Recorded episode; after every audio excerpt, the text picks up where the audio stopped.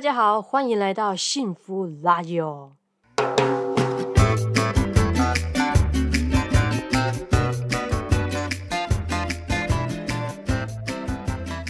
我是老白，一个有十多年资历、跨不同产业的行销人，目前有自己的创业团队。我是小崔，曾在服装产业待了将近十年的经理人，目前主要在经营自己的品牌。在这里，我们会和各位听众分享这些年来在生活、工作上大大小小的事件，谈谈在这些经历后，我们有怎样的成长，思维上做了什么转换。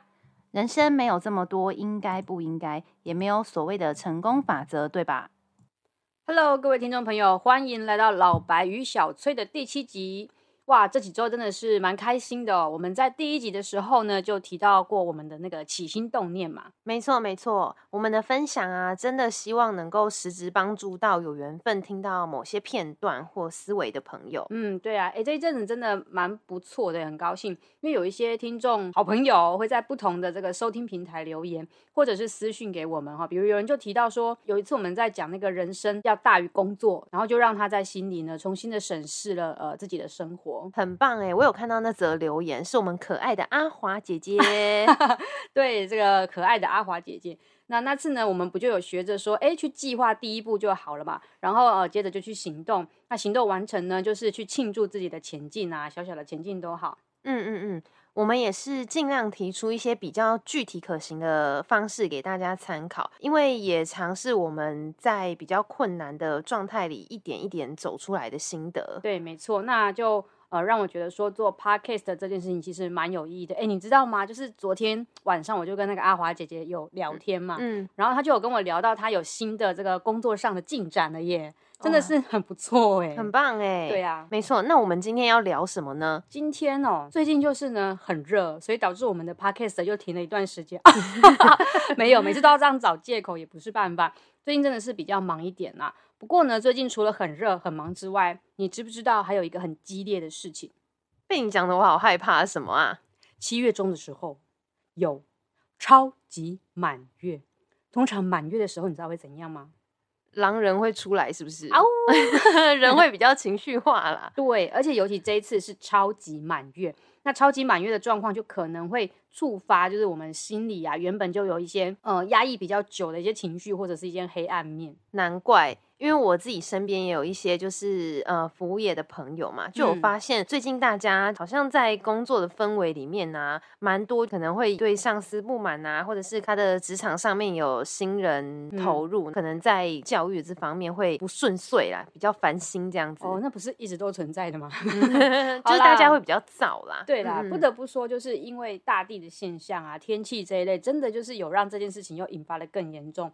嗯，那我们今天要聊的这个呢，其实就是一个很常态的东西，然后只是最近好像又是什么又对我还没讲完，就是又更澎湃的这样出现。对，那我觉得这个东西就是我们看到今天的标题，也觉得蛮奇妙的嘛。为什么我们会把抱怨说的比较正面化呢？那我们今天就是要聊这个东西，叫做抱怨。这个主题有点猛哦。不过呢，我们今天的内容并不是要批判这件事情，因为我觉得人呢不太可能不抱怨啦。毕竟有一句成语“人生不如意事十之八九”。对，这句话听起来很惨哦，就是好像那个十件里面有八件九件都是不好的事。不过我觉得可以这样诠释啦，就是不如意的事情是很常见的，大。概这样想就可以了。对啊，我觉得你说的很好，就是呃不如意，大概可以解释成就是跟你原本想象的有落差嘛，没有符合你的期待。那有落差就会不高兴嘛。那我先来问你好了，嗯，你是一个会抱怨的人吗？会啊，就是不爽还是会讲，不过我不会一直讲，因为我觉得就是抱怨是一个很普遍的现象。哎，像以前上班的时候啊，有时候到下午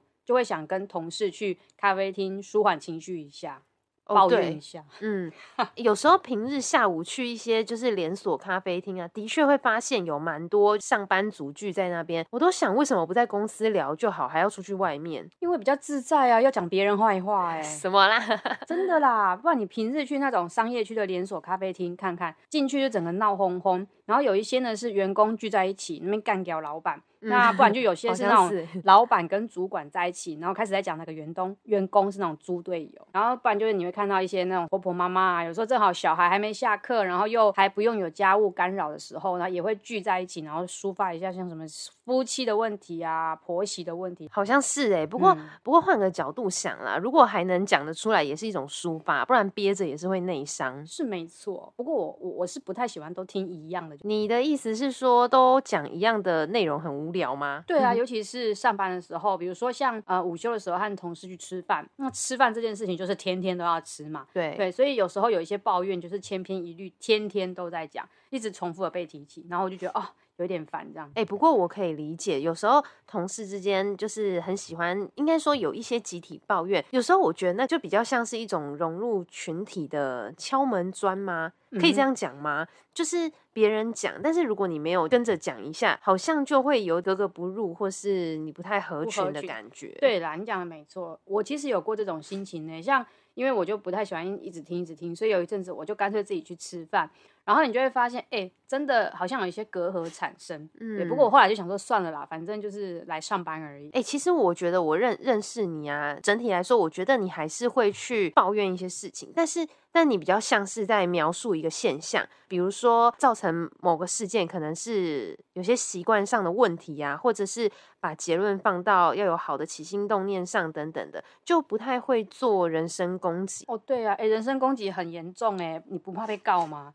对啊，其实我觉得很多情况下啦，都是对事不对人啊，啊，不然你呢难道你都不抱怨吗？我哦，嗯，我觉得你比较像是日本阿信的那种，阿信是哪种？就是那种谨言慎行啊，然后好像憋到快要受不了了才会讲一下这样。要说是憋吗？因为我我觉得我自己遇到事情的时候，都会先想一下，也不会太快做反应。包括你不爽时候嘛，也会想一下。对呀、因为我觉得有时候就是出于不爽，那个当下立即反应，那个时候情绪的成分占比较多。嗯那我也不喜欢乱讲话，但是如果你问我，我是不是常抱怨呢？真的还比较少，因为抱怨这件事情呢，对我来说比较没有什么价值。哎呦，这么呛，呃，但是我要先声明，我不是在给这个抱怨这件事情贴负面的标签，嗯就是抱怨内容，嗯、或者是在这个后续他有没有办法解决问题的角度来讲。那我觉得可能是因为我常年的工作啊，比较需要做一些解决问题的方案，所以我比较习惯从解决问题的角度来看，做某件事、做某件行为能不能解决我的问题，能不能为我带来价值，这样。嗯大概明白你要传递的。嗯，应该这样说，就是我觉得抱怨是难免会发生的，但是抱怨还是有不同的层次。我觉得，就是有些人讲归讲，最后得出来的结论，他还是会跟别人一起讨论出一个新的合作方式，或是他自己去做调整。嗯，但是有些人他就很像是为抱怨而抱怨，习惯从负面来聊事情。我跟你讲，比较可怕的就是有一种人他会找大家一起来抱哦怨。这个我也对行。，其实我觉得这样蛮可惜的啦。对啊，而且我觉得大家一起抱怨哈，就是你会让我想起职场霸凌。确实、欸，因为有一些学习力稍微比较慢的新人，还蛮容易被拿出来一直讲的。我觉得，嗯，嗯，我好像以前在职场也比较会不小心就对新人讲话比较严厉。嗯、业务运作的状态上面啊，很难有耐性在那边等待，也不太容许犯错，因为这些对公司来说其实都是成本。嗯，不过撇开这种呃新人的这个状况啦，我们单看抱怨这件事就好了，我们就单纯来看抱怨这件事情就好了。照你前面说的，抱怨其实也可以带来改变嘛，所以它其实不全然是负面的东西哈。对呀、通常也是透过抱怨或是透过不满，才能够发现一些问题的症结所嗯在。只是我们处在一个经常要一起共事的世界。公司也好，或是家庭也好，虽然我们可能都可以很轻易的说要怎么调整比较好，但是有没有发现，大家下意识就比较会去看别人需要怎么调整？嗯，对，因为我常被我的家人，就不要说是谁，说我要调整。那当然理想的确认你家人不会听，我我不确定，所以我没有指名道姓啊。你看，对家人都要这样子，我太辛苦了吧？我好啦，那所以当然理想的状态就是彼此可以开诚布公啦，就是去接受别人对自己的意见啊。但是大多数时候并不是那么顺畅，尤其呢，像职场又有一些，比如说上司下属关系这种无法改变的生态，你不太可能去跟你的上司说，哎、我建议你要怎么样怎么样吧。但其实我可以分享一个例子，下属不一定都只能处在被动的位置。嗯，我以前在当主管的时候啊，其实对员工对员工其实是蛮严厉的，尤其在要求工作的效率上面，因为之前工作的环境啊，店铺的员工数蛮多的，计划的制定上会特别讲究，那也很考验实行起来的完整度。那我以前在工作的时候也比较不苟言笑啦，哈哈哈，比较严肃的意思。哎，我我我是有听闻你那个前同事们说，你还会在那个卖场，然后就跟人家说跑起来。哦，对啦，现在想起来都觉得我好扯，我又不在当兵。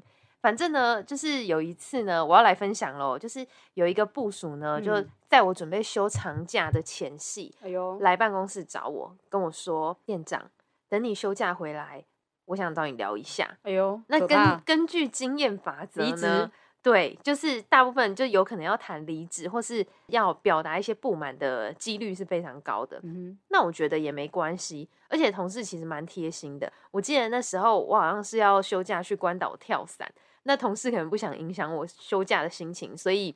也在这边谢谢他，这样。那回来之后呢，我就跟他在办公室聊。那其实说你从关岛回来之后，对对，就是我休完假回来之后，嗯，我现在可能没有办法一字一句完完全全的还原，但是内容大概是这样。他就跟我说，店长，其实我们有很多同事想要离职。哎呦，嗯，他就说我们啊，其实很想把你交代的事情做好。但有时候跟你讲话的时候，会让我觉得自己很像白痴。天哪！我跟你讲，我没有强化用词哦。他那时候讲，他那时候真的是用“白痴”这两个字。好坏哦！不是，但但但是但是说真的，我当下并没有很错愕，因为其实从平常的对话啊，就是对方的表情，你就可以感受到他有没有跟得上你讲话。嗯，对，或是他可能听不懂你在讲什么。那当天回家，我就想了一下，第一个我就想，原来是这样，是我太快了。因为我没有觉察到同事，他可能需要我更一步一步的把事情拆解的更小。那也许我当时交代下去的事情对他们来说太多，或是太快了。那因为我的经验比较多嘛，我可以想到下一步或是下下一步是什么。嗯嗯。但当时是新人的他们并没有这些经验值，而我当下没有顾虑到就是同事吸收多少。那现阶段他们能做到的程度又在哪里？对，然后第二个我就想，嗯，同事如果不高兴，他其实大可以丢个三连单，说他不干了，对不对？离职就好。但他为什么会来跟你讲？是因为 觉得你还有救？呃，对啦，就是呃，他可能也许觉得可能是可以沟通看看的，或是事情有转圜的可能性。而且我跟你说，那个来跟我讲的同事超可爱的，就是他当时讲完就是那些话的时候，他还松了一口气，他说：“哦。”我终于讲完了，好可怕哦！他是跟人家玩大冒险，然后输掉，所以才派他来。对，就是我知道他是鼓起很大勇气来跟我说这些话，所以其实我真心很感谢他，就是帮我上了一课这样子。那那时候是新店的筹备期嘛，所以那时候就很希望大家在这段时间可以快速成长。后来我就想，既然我希望大家成长，那快乐的成长，那重点就不是我想做什么，而是在。大家能够快乐成长的前提下，我可以怎么调整工作方式，让大家就是往这个方向走？对，那最后我的结论就是呢，我一个人快没有用啊，所以我后来就觉得我应该要走两三步，然后看看大家跟上了没，跟上了就继续走，但没跟上的话，就赶快看一下哪里有问题，然后去做调整。那当时我隔天呢，第一件事我就先召开店铺会议，跟大家道歉。哇塞！对啊，就跟大家道歉，就是哎，我没有察觉到大家有这样的需求，然后也谢谢就是同事反映这件事情给我。那未来要怎么样去做调整，然后再跟大家一起继续前进这样子。嗯，我觉得这听起来真的是一个呃不错的故事诶，因为大多数职场来说的话，都是上对下去给建议啊，或是做一些要求。对。但是我好奇的是，你为什么会把他的话听进去呢？因为我最近也听了一个这个呃餐饮服务业的小主管讲了一个例子，嗯，那我先讲一下所谓的小主管呢，他是类似那种餐厅领班的副手，那也其实就是呃外场的场控，只是说他也是比较资深的 part time 工读生这样子。好，那就是呢，他们是属于那种婚宴会馆的那种，嗯，然后可能像一个假日嘛，中午晚上都有喜宴，那是不是中场的整理就必须要很快速，也需要很有效率？对对，那小主管呢，就是这个呃资深的工读生，他可能在耳机里面对其他的工读生讲话就比较急切一点，像是哎你动作快一点呐，为什么没有人来递补啊，什么什么这类的，嗯，对，然后这时候就有一个工读生，因为这个工读生平常做事也是比较拖拖拉拉、很大牌的那种，然后那天他反正他被念了几次以后就蛮不爽的。他结束就跑来跟那个小主管说：“啊，你不是也是工读生吗？你凭什么凶我？嗯，对，就是这个事情的结果，就是呃，这个工读生他最后也没有继续待在那个工作嗯太久，嗯但是呢，这个小主管他也不觉得自己对别人这样子讲话到底有什么问题。我想说的是呢，你的例子跟我现在讲的例子都是在跟主管反映一些部署感受到不舒服的状况。那为什么你愿意把你部署的话听进去？那像我另外一个朋友，他就只停留在哦，现在的小孩都很拽的这种结论上面而已。我觉得是因为就是那个反映问题的人，他本身是一个什么样状态的人，嗯就是这也会影响我要不要多听他讲一些。例如，就是跟我反映这件事的那个员工，他平常工作态度其实很积极，人际协调也蛮好的。你会感觉到他是为了想要把事情做好，反映出来的事情并不是情绪情绪，对，嗯并不是在情绪上去讲这这些话的。这样听起来，你刚刚讲那个餐饮业的例子啊，就是那个工读生，他是不是原本就比较觉得，哎，这只是一份打工，那也就慢吞吞啊，什么，反正、嗯反正能赚到钱。对啊，也是能赚到嗯钱，也是啦。你刚刚讲的就是你的话对他人有没有影响力，对是取决于你在别人心目中是一个怎么样的形没象。对，就会关系嗯到你讲话有没有分量，即使是对主管提建议。没错，嗯嗯嗯，哎、你有没有想到，就是《与成功有约》这本书里面有讲到关切范围跟影响范围的那一章？哎，对对对，哦，我们上周读书会刚好就是读到这一章，不然来聊一下这个好了。先简单介绍一下《与成功有约》这本书呢。嗯其实我蛮推荐一些管理阶层或是领导人读这本书。它不是真的在教你成功的方法这类的，它是在传达一个能够成功的人呢。所谓成功，就是它涉及的不是说只是在事业、举凡家庭啊、感情等等有好的关系上，通常呢跟人的品格还有思维是嗯有蛮大关系的。对这本书我也很喜欢，其实它大多的琢磨都还是在啊、你个人修炼的层次，真的很不错，推荐大家。嗯，那再回到就是刚刚讲那个关切范围跟影响范围。嗯所谓的关切范围呢，就是我们在意的事情。我来讲这边好了，因为手边刚好把这一张打开了。好好好，来来来，你所谓。关切范围，它意思是说，每个人都有一些自己关切的问题，嗯像是健康啊、子女啊、事业啊，或是这个呃世界的经济情势啊什么的，那这些都是你所在意的那个所所谓的关切范围，就是这个。那其中呢，有些是你可以掌握的，有些是你无能为力的。对，对，那如果是我们自己可以控制的事情，这个范围呢，就叫做影响范围。嗯，这样嗯跟大家试题一下关切范围跟影响范围的不同。好，那其实呢，这个可以更白话一点的来理解，就是我们其实都有很多想要管的事情，对不对？就是管这管那，管海边，但是呢，也只有对那些我对他有影响力的人或事物，才有办法就是达到我说什么，然后他有办法改变的这种状态。嗯嗯嗯嗯，举个例来说好了，你有没有过这种经验？有时候哦，你想要给某一个人建议，但是你怎么讲，对方好像都不愿意理解。对，但换一个人讲，比如我去讲，但是你明明要讲的、表达的那些内容是是类似的，是相似的哦，嗯，但我去讲，他就会听，有没有？对，有啊。所以就是你在他的影响范围内，但是我不在。对，我举这个例子其实不是要比较啦，我要讲的是说，影响范围这个东西呢，其实是可以去扩大的，就我们都有机会去扩大我们对其他人的影响范围。这个很好，嗯所以可以这样说，就是我们如果要我们期待的事情都能够比较顺利的发生，嗯那你就要想办法去增加自己的影响力。嗯，这个我蛮有体悟的欸。在我创业的日子里啊，其实有很多增加影响力的这个练习。我来聊个例子好了，这几年前的事了啦。那那时呢，我的工作上需要和一些人合作，我的性格在那个时候是偏属比较控制型的人，嗯，嗯，就会觉得好可说，怕。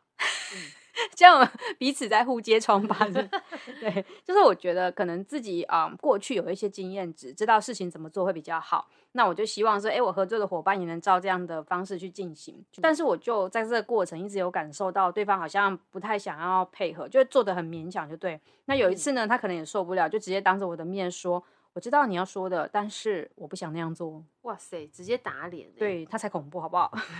对，就这么直接。对，那当然就是玻璃心就有点碎，半碎啦。对，那那时候我就有去找这个共事的这个前辈去聊这件事情。嗯就在那一次，他也跟我讲《与成功有约》的这本书，然后里面的这个嗯观念，就是呃关切范围跟影响范围。那前辈就跟我说，我呢很想关切这个伙伴，但是我不在他的影响范围里面。对所以我当时就是听到这句话的时候，有一点难过啦，因为就是嗯当然我们都希望就是对别人是有影响力的嘛。对啊，对，那时候不能马上理解影响范围，对，但是至少我觉得有讲出来，那有前辈可以去支援他，至少我也放下了一些就是不安心的那个部分了。嗯但毕竟大家还要一起合作下去对嘛。那虽然有一点失落，但我觉得这件事情让我转变蛮大的。我觉得其实与《成功有约》里面提到的呃这一章节有一个关键点，我觉得还蛮具体的，可以给大家参考一下。嗯就是呢，其实我们和每件人事物相处，大概都可以归纳出三个面向。第一个就是自己可以控制的部分，对第二就是可以借助他人协助的部分，对，第三就是不可改变的部分。嗯，有没有发现每件事情其实都有这三个部分？对啊，对，那回到第一项啊，当时呢，我可以控制的是什么？那时候那个前辈就建议我，哦，你可以去看一些领导类的书籍。其实我以前是一个很不爱看这类书籍的人，觉得嗯好像都 在讲废话，有没有？嗯对。嗯 后来我就发现，哎、不是因为书很无聊，是我不知道比较经典的书在哪里。嗯嗯，对，嗯那那时候我就开始有在呃，就是请前辈推荐给我，然后有在看书。对那就从书里面，当然你就会发现，哇，有一些个人的修炼，比如说呢，真的要多信任别人，也可以把事情做好。对对，然后也比如说不用只有我的方法才是最好的。对，那但是我依然可以去支援那些我可以影响到的人。对对，因为大家一起共事嘛，所以还会有其他的伙伴在这其中。对那渐渐的呢，因为我就是把关注的焦点就放在那些我可以影响的事情上面，对那也渐渐就可以呃带着团队的一些伙伴啊，克服一些难关，然后做出一些成绩来。至于有一部分就是我无法影响到的，那我就交给前辈去伤脑筋好了。对，本质上我觉得一个大家要一起共事的计划，一定是要合作的啦。对所以只要能互相配合，就很加分了。不可改变的部分啊，就比如说那个伙伴的状态，我就无法改变嘛。但是我有发现一件事哦，就是当我掌握了我可以控制的部分，对所以我就渐渐能够去克服一些呃以前没有办法克服的关卡。对比如说知道资源怎么去运用啊，或是说呃面对事情心理素质可以变强大一点。对这些、对方就会看见嘛，就会觉得说，哎，你有这个经验值了耶，我好像可以来问问你了。这这是我嗯第一次感受到，就是那种你的影响范围渐渐渐渐有一点点一点点在扩展的那个、这个这个模式。哎、嗯这是一个很好的抱怨后续处理事件。对啊，现在想起来我就觉得，嗯，我们很棒耶。对呀、而且这个过程你应该巨成长。巨成长，现在流行这种巨什么？对啊，其实我学会两件事啊，一个是呃领导力呃什么样子，就是领导力是一个会不断成长的样子，对对。然后第二个就是要谦卑，对对。世界上其实很多我们遇到的事情就是这样哎、你只能去修炼你能修炼的部分，没错。，对，然后放下你不能影响的部分，哇，讲的非常好哎、哈是不是？正在收听的朋友们，是不是觉得老白的结论自在的感觉又提升了呢？我快要升起来了，升这个词很好啦，自在，我其实很喜欢。所以啊，这一集呢，就是带大家来认识关切范围和影响范围。也就是呢，当我们产生抱怨的念头、抱怨的状态出现，不要 gain 都会塞。可是呢，怎么让这些抱怨，或是说让这些看起来不太顺的局面变得更有希望感一点呢？我觉得大家可能真的呃要好好的去了解一下，就是关切范围跟影响范围的概念。很棒哎！好啦，以上就是今天分享的内容啦。是，的，如果你对今天的内容哪一 part 特别有感觉，也可以在本集下方留言，或是私讯我们的 IG 啊。没错，那 IG 账号请搜寻一七 Happy on Air，一起快乐在空中。我们的这个 IG 呢，其实是非常的精彩，而且我们最近呢也有一些念头，就是要开个 Facebook 的粉砖哦。如果你觉得我们的对谈还不赖，欢迎订阅我们的频道，也记得跟朋友分享哦。，对，记得订阅哈。我们的频道呢，哦，就是非常多啦，就是 Apple Podcast、Spotify、Sound On、KKBox 呀，还有呢 Google 的 Podcast 也有上架哦。好啦，这就是今天的内容啦。我是老白，我是小崔，我们下集见。下一集呢，月初了，可以去找一下老老板哦，听听别人的创业故事吧好。像不错哦。